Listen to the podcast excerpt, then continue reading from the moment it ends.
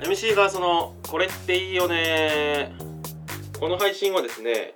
私平成チルドレンである MC ガーソが最近見たり聞いたりして熱かったなとかですね過去の経験を振り返ってよかったなと思うものについて共有する配信になっています。で今回話したいのはあの初対面の人っていいよねという回になります。これはですねあの私結構初対面の人と仲良くなっていくの好きなんですよね。なんでなんかそのそこへ結構面白いし熱いなって思っていてでどういう風にしたら熱くなるかみたいのにちょっと私なりに一過言あるんですよ。なんでそのなんですかねどういう感じで私はその初対面の人と仲良くなるか。でその過程を熱いと思ってるかっていうところについて話したいと思います。で私ポイントは3つあると思っていて1つはまず聞くっていうことですねあの相手の話を聞くっていうことですどんどんでもう一つはその逆にこっちからあのこうなんですかね自己開示をするってことですね2ポイント2つ目のポイントは。で3つ目はつなげるってことです。これはその新しく知り合いになった人をまた別の人とつなげるっていうことですね。でえっとこれは結構あの順不動じゃなくて順番はしっかりやって一番最初はまず聞くことかなと思ってます。っていうのもえっとこれはなんかみんあの皆さん当たり前にそうされてると思うんですけどうんと新しく会った人って自分とこうバックグラウンドが全然違ったりとか今関心があることも違ければ周りの人間関係も全然違うわけなんで、えっと、当然ですね全然主義主張とか考えてることとか得意なこととか全く違うわけですよね。でまずそれってめちゃくちゃ面白いことですよね。そのなんですか染色体レベルとかで言ったらほとんど90何パーセント 99. 何パーセントぐらい同じような存在としてポッて生まれてきてでもなんその場所が違うところでこう育ってくればそこから現れてくる主義主義心情とかそのなんですかね魅力みたいなものが全然違う風になるわけじゃないですか。それってむちゃくちゃ面白いことですよね。でなんか特にその新しい人の特技とかの話を聞くのは聞くっていうことだと熱くなりやすいポイントかなと思いますね。なんかうんと私その例えば海外出身の人がだったらその国の、まあ、その人がそういうことを話すのが好きかどうかは別としてあの意外歴史とかねあのだからその近代史ここ何年はどういう政権が政党を取ってんだとか左派なのか右派なのかとかちょっと硬すぎますけど とかあとはそれそれいう硬い話じゃないところだとしてももっとこう広い意味でポップカルチャーで今どういう曲流行ってんのどうのこうのとか。あとはこうなんですかね趣味例えばメタルが俺趣味なんでねみたいなこと言ったらえ好きなバンドって誰とかなんか自分がメタルなんですかね聞いた時はこういうふうになことだと思ってたけどどこを聞くのとかいうことをですねそのままその相手が喋ってる話題をこうなんでしょうにどんどん深まっていくというかそのことについて興味を持って掘り下げていくとやっぱり面白いですよね。それはなんか全然知らないことで結構やっぱりその何て言うんでしょう。自分の知らない人生を生きてきた人ってある意味ではその何て言うんですかね。いろんなそのエンターテインメントとかの作品とかと比べてもその生身の人間自体の方がなんですかね全然その数段上で深みがあると思うんですよね私は。っていうのもやっぱどうしてもその何て言うんですかね例えばある見方によっては人ってその情報が詰まってるこうなんか箱みたいなものだと思う。箱というかその情報が詰まってる存在だとも言えるわけじゃないですか。でその情報って何かっていうとその人が生きてきた人生の中で記憶されてきたこと。とかその人がこう生きてきた人生の中で周囲の環境から刻まれてきたことがある種こう積み重なってその人のこうなんですかね同一性というかアイデンティティみたいになってるわけですよね。でそれそれをっていうのは例えばむちゃくちゃ優れた小説とかでもそれって執筆時間って何時間なのって言ったらある程度のまとまった時間になりますけどそれってその人が生きてる人生と比べたら別にどうしても短いですよね。である意味ではそのエンタメ作品の方がそういうものすごいこうなんですかね純粋に特化してこういうことがやりたいってことでに力が注がれてるので伝わりいい時もあるかもしれないですけれどもやっぱり持ってその他の人が持ってる豊穣さというか豊かさみたいなものってどうしてもこう何ていうんですかねこちら側からこういろいろ何ですか楽しみにいかないと楽しめないものではありながらやりやり込み要素じゃないですけど深みみたいなのはやっぱ絶対圧倒的に違うのでそういう意味でやっぱ他の人を知っていくっていうのはものすごい面白いことですよね。うんと思います。なんでどんどん聞くとでそうすると相手も悪い気はしないとは思うんですよね。でプラスしてその後にそのさ2つ目言った自己開示っていうのが2つ目だと思ってるんですけどこれはですねあの私将棋好きなんで、将棋で例えても分かんないってことかもしれないですけどあの振り飛車って戦法があるんですよ。で最近私その戦法好きで何かっていうと振り飛車戦法っていうのは自分から攻めないんですよね。相手にこう適度に攻めてきてもらってからその相手の攻めてきてる攻めてきて体勢が崩れたところを狙って逆にカウンターパンチ入れるじゃないですけどそういう戦術なんですよ。相手が何かこう動きをつけてきてくれるからこそこっちも動けるみたいなねそうなんていうんですかねそういう間合いがの戦法なんですけどそう初めて会う人と喋ってて自分なりにあこの人ってこういう人なんだとかこういう考え方の持ち主なんだみたいなのが分かってきた時にもう一歩さらにこう関係を深めるってことだと自分の方も思い切って自己開示するっていう。それはどういうことかっていうとある種ものすごいパーソナルなこととか自分の弱点に近いようなことも含めてざっくばらんに言う思ったことを言ってみるっていうことですねでそうするとこうなんですかね人間ってあの鏡の効果じゃないですけど人がか何かを開示してたら自分も開示したくなるというかこう安心感があるとお互い言い合えるみたいなのがあるとかいう心理学の話をなんか聞いたことありますけどそういうことと別でやっぱりその本気で喋ってる感みたいなのが出てくると相手も喜んでまたそういうことについていろいろ本気で喋りたくなってくるわけじゃないですか。なんでその何ですかねだ振り飛車の呼吸かなと私は思ってます。こう相手にからいろんなことを聞かせてもらって面白いこと尖った部分逆になんかすごい真新しくて聞いたことがなかった部分っていうのを教えてもらった上でじゃあそれを受けて自分の方もこうなんですかでそれがその自分のことなんか自慢とかするっていう方向ばっかりだと相手も面白くないと思うんですよね。別にそのすごいと思うところって別にその勝手に伝わるものだと思うんで相手にでそういう方がなんか押し付けられてない感じがしていいと思うんで私はどっちかっていうと逆にその言いづらめなこととか自分にとってこう苦手な部分とかについて話すようにしてますね。それはそれですごいなんかなんでしょう相手にとっても面白いでしょうしじゃあ逆に相手の方もまた違うこうなんですかね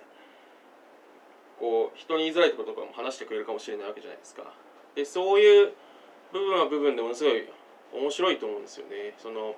さっきも言ったなんでしょうその人間っていうのが情報媒体みたいなものだとした時にそこに入ってるもののうちやっぱみんあの外面的には人間ってその格好つけたわけじゃないですか。でそれで言うとなんかそのなんですかね格好つけてない部分についても知れるっていうのはなかなかない経験ですよね。と思います。なんで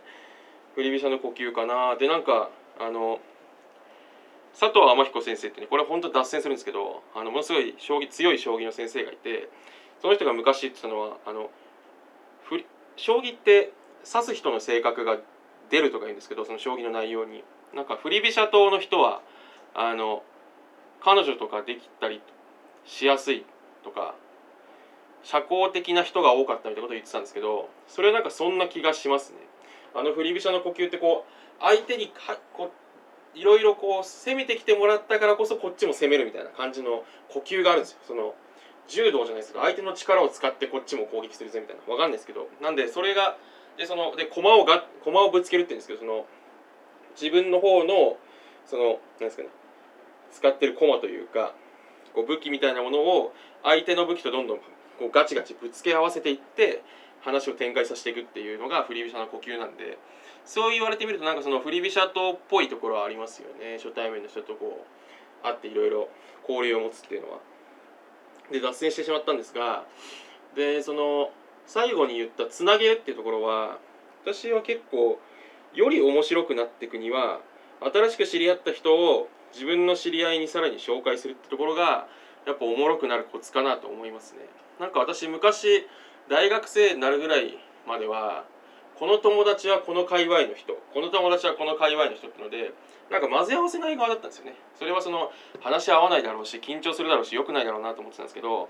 なんか一回たまたまその私の高校時代の友達とその大学でで知り合った友達とを合わせる機会があってわあ合わなそう嫌だなと思って怖かったんですけど合わせてみたらそれがなかなかそのお互い私が見たことない側面のをこう垣間見せながら喋ってるだからその例えば好きな音楽私別にロックとか聴かないとしたらそのロックの話をすごいしてる様子を見たりとかすると新しい面が引き出されてきててそういうのが親身があって面白いですよね。なのでその結構私はその経験が原体験になって今でもなんか新しい友達できたらどんどん周りの人にさらに紹介するっていうのがおもろいかなと思ってまあっていうのもさっき言った通りその人間が記憶媒体みたいなものだとした時にそこにいろんな情報が入ってるわけじゃないですか。経験とか知識とか。それに基づいた行動の思考のパターンとか。そういうものを自分一人だったら引き出せない面って多いですよね。だって自分っていうのもある種ちょっと決まった型しか持ってないわけですから。それが違う人と知り合っていくことによって私の友人とか知り合いが持ってる型でもってコミュニケーションした時にどういうものが出てくるかっていうとまた全然違うものが出てきますよね。それはすごい何て言うんでしょう。あのいろんな面を知れて面白いっていうことだと思うんでなんでつなげるっていうところですかね。それとなんで3つですかね。私がその新しい人に会ったらまず聞くとにかく話を。そうすると相手の人からの自分と違う部分がどんどん知れて面白いですし逆にもっとその人について知るために自分のことを開示すると。でさの 話なんか私将棋知らない人からしたら知らねえよって話なんですけど振り飛車なんですよねそれは。こう相手の力柔道ですね柔道。相手の力を使ってこっちがこう逆にこうなんですかね攻撃するようじゃないけど。相手が言ってきてくれたからこそだんだんこっちもどんどんこう開示していくよみたいなループですね。でそれでそう仲良くなっていったらさらにまた別の人につなげるというね。のがやっぱおもろいかなと思います。なんでですね皆さんもうーんそう私の言ったことがどれぐらい役に立つかわからないですけどえっと新しい友達できたら私に紹介してください。と思います。はい。じゃあ今回は以上です。あざしたであの1点ちょっと話し忘れたんですけど人と人を合わせてうまくいかないパターンってあるかもっていう心配があるかもしれないと思ったんで補足したいなと思ったんですけどえっと人と人があってうまくいかないパターンはこれ私結構単純かなと思っててあの利害の対立がある時ですね例えばその何て言うんでしょう自分のえっと例えば彼女と他の女性を合わせる時はえっと私からその後新しく合わせる女性の人が私と恋愛に発展する可能性があるってなったらそれは絶対うまくいかないと思うんですよね。っていうのはそれはその私の彼女からして彼女からしたらその利害の対立があるわけじゃないですか私と付き合うってことに対してその利害が及ぼされる脅かされる危険があると思ったらやっぱりその関係性が発展できないですよね。であとはその何でしょう例えばうんとこう会社の同僚とかとか近い業種の人同士で会ってもらう時もお互いこうなんか例えば出世みたいなこととかなんか書生みたいなところでえっと、ポジションが近いとかねそういうので仲良くするのはよっぽど気のいい人たちじゃないと厳しいですよね。そのそこに利害があるというふうに認識してしまったらどうしてもそっちの方を優先することになりかねないんで、まあ、その利害関係とか1ミリを気にしない人ってあの世の中いるにはいるとは思うんですけどっていうのはあったりとかなんでその